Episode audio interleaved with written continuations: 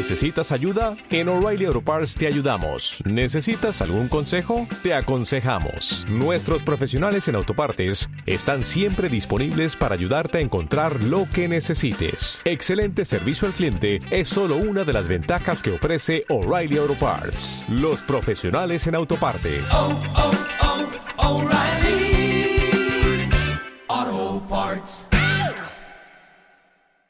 Yo quisiera hablar una reflexión. Siempre pienso que el mensaje corto vale, vale por dos, antes que uno largo y repetitivo y que la gente se canse.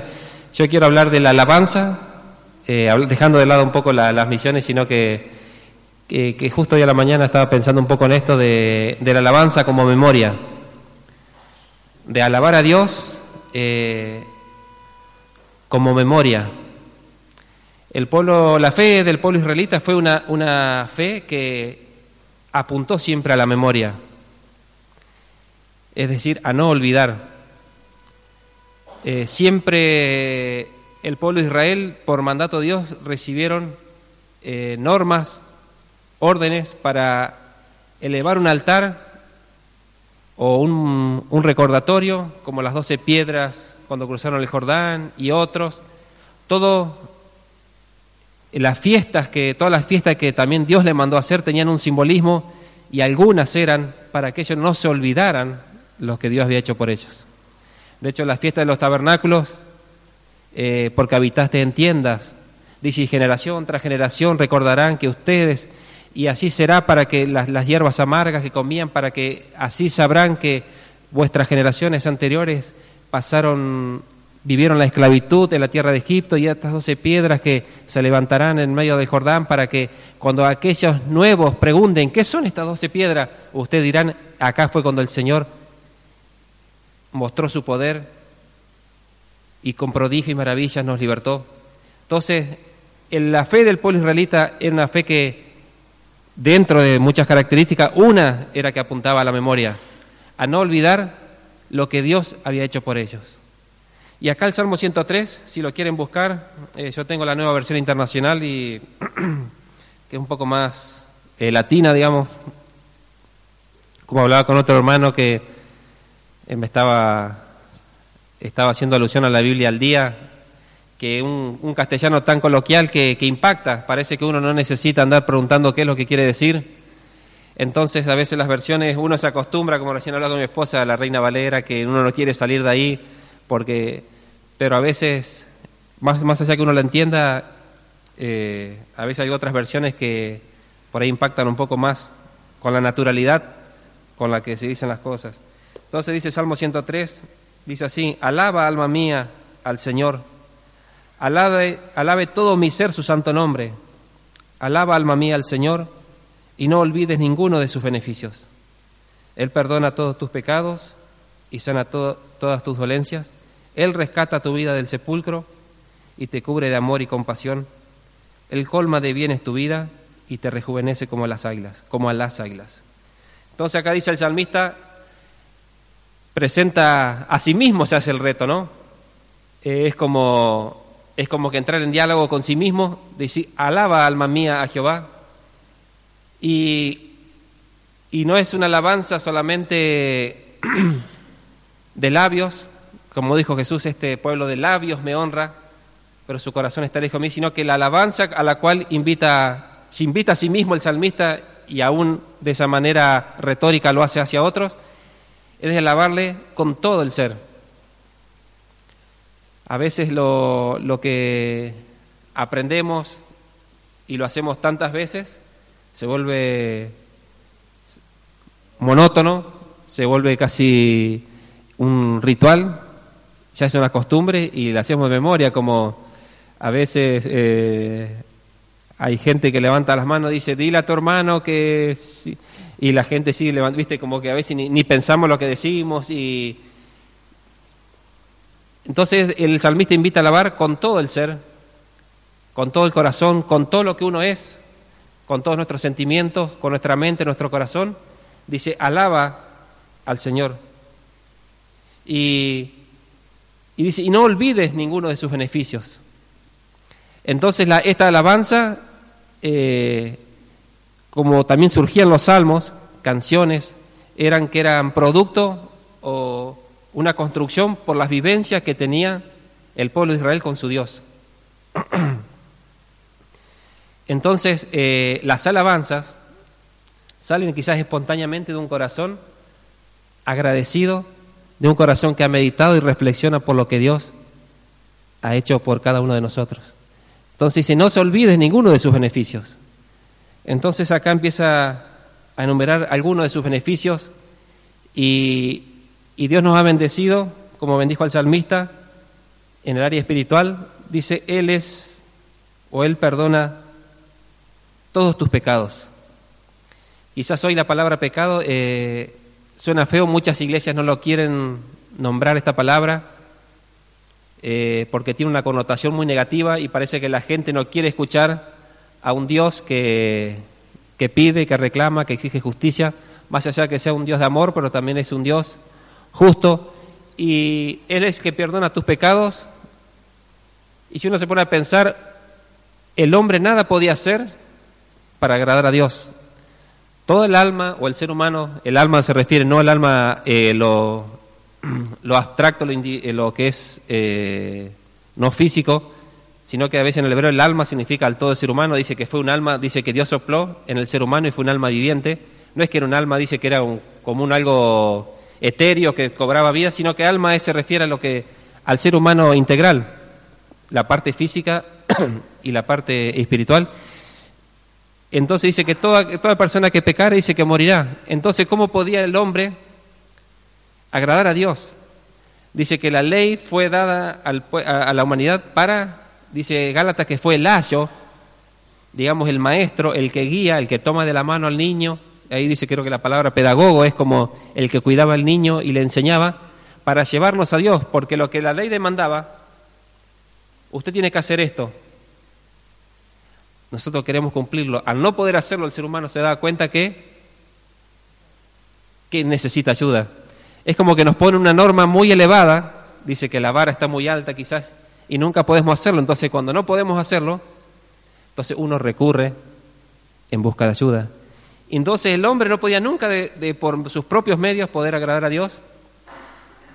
Dice, para ofrecer un sacrificio que anulara, que aplacara la ira de Dios y que anulara la culpabilidad del hombre. Y dice que Dios mismo tomó su forma humana y Dios mismo fue sacrificio para borrar la culpabilidad del hombre y también para satisfacer lo que Dios demandaba. Así que Él hizo todo y siempre pienso en esto que eh, el hombre, el ser humano quiero decir, haciendo referencia, no es pecador porque hace algo, porque roba o miente, sino que porque es pecador, miente, es corrupto, engaña, eh, no ama, odia.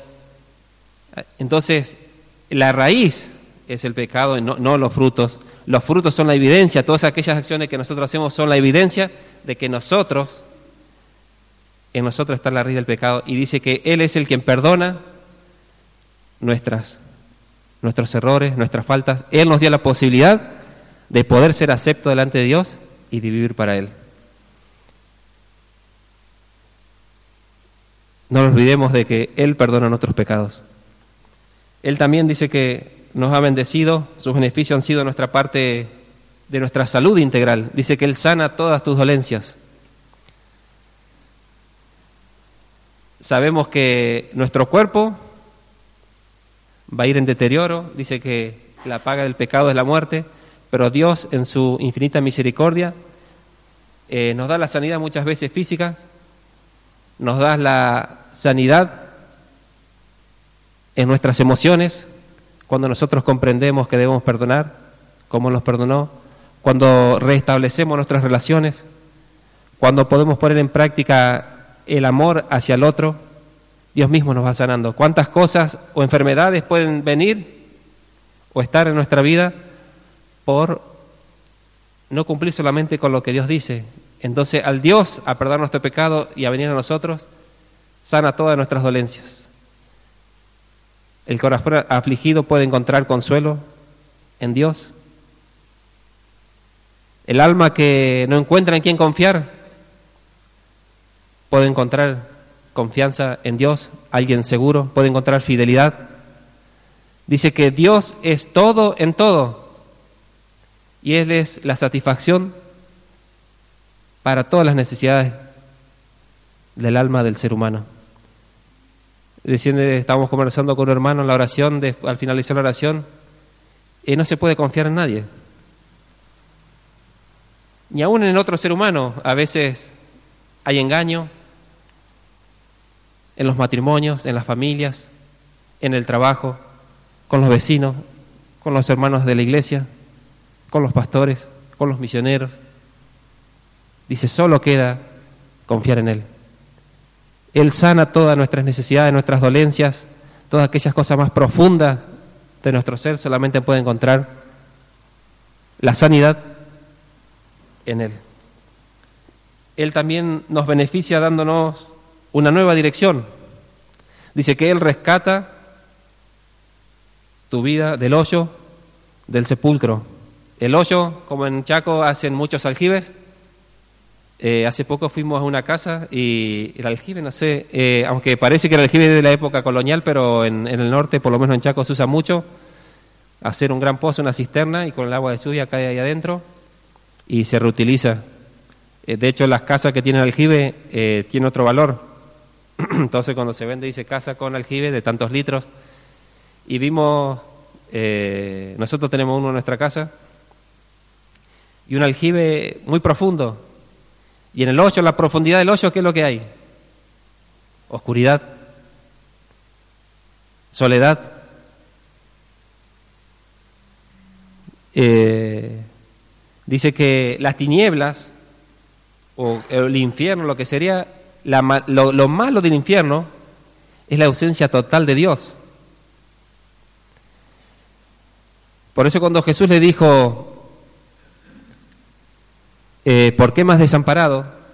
Cuando estaba muriendo la muerte, la muerte espiritual es la ausencia total de Dios del ser humano. Aún muchos de, que, eh, de las personas que están en el mundo, todos aquellos que no conocen del Evangelio de la palabra del Señor, no conocen a Dios como Él se ha revelado en, en su santa palabra, aún siguen disfrutando de la gracia de Dios.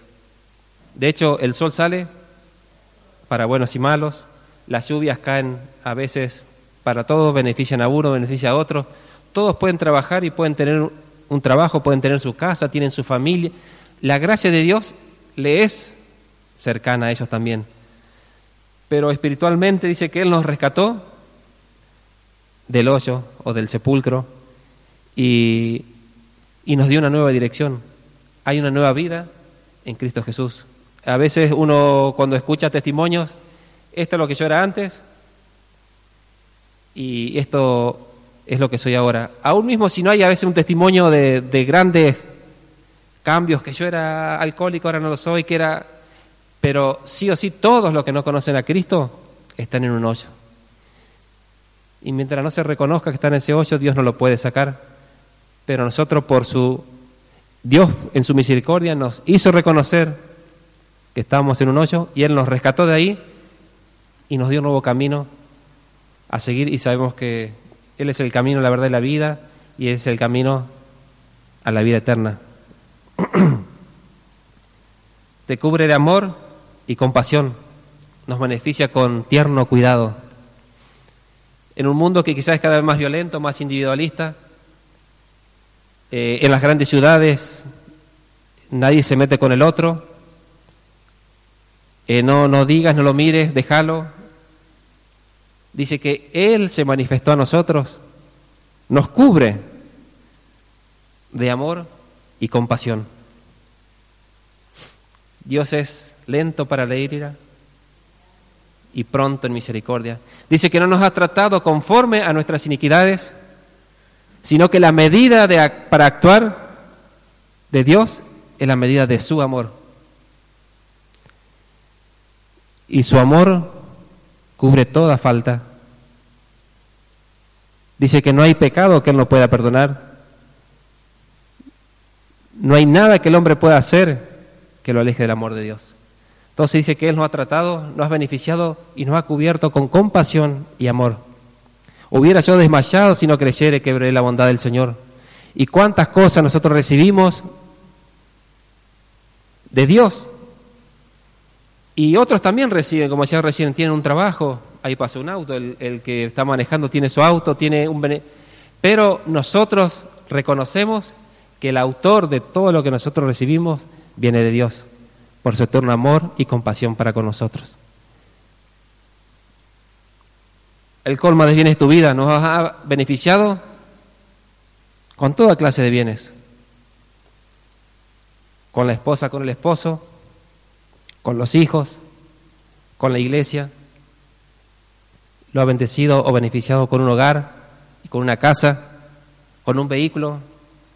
Nosotros la casa que tenemos, eh, dos matrimonios de que eran de la misión menonita, que ya no están, uno de Alemania y otro acá de Argentina, nos quisieron dar un préstamo. Nosotros teníamos el terreno y hecho los cimientos. Nacieron de ellos, nosotros no le pedimos nada porque no nos atreveríamos a pedir eh, un préstamo así a, a un amigo. Dice, nosotros le queremos dar un préstamo, estuvimos hablando, para que usted pueda hacer la casa lo básico. Y ellos nos lo dieron, nosotros le devolvimos. Y Él nos colma de bienes. Cada cosa que usted tiene, Dios se la dio. Sí, pero yo trabajé.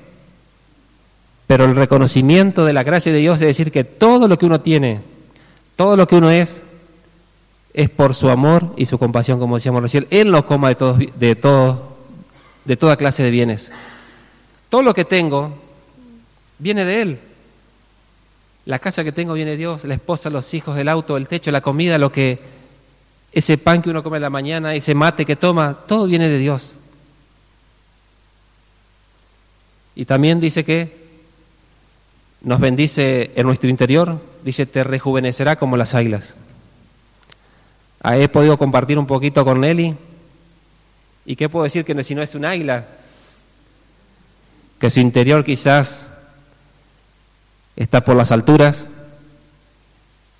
derribando lo que sea, en su interior porque qué mejor que tener ese espíritu de joven. Dice que este cuerpo exterior se va deteriorando, las carnes se caerán, la flacidez, la lentitud, menos pelos en la cabeza, pero dice que el corazón renovado, como un águila, que nuevas fuerzas tiene siempre para vivir para Dios. Entonces en esta noche, alma mía, bendice a Jehová, alaba a Jehová y no olvide ninguno de sus beneficios. Es un llamado a la memoria y siempre ser agradecidos y alabanza a Dios. Que el Señor le bendiga. Muchas gracias por todo.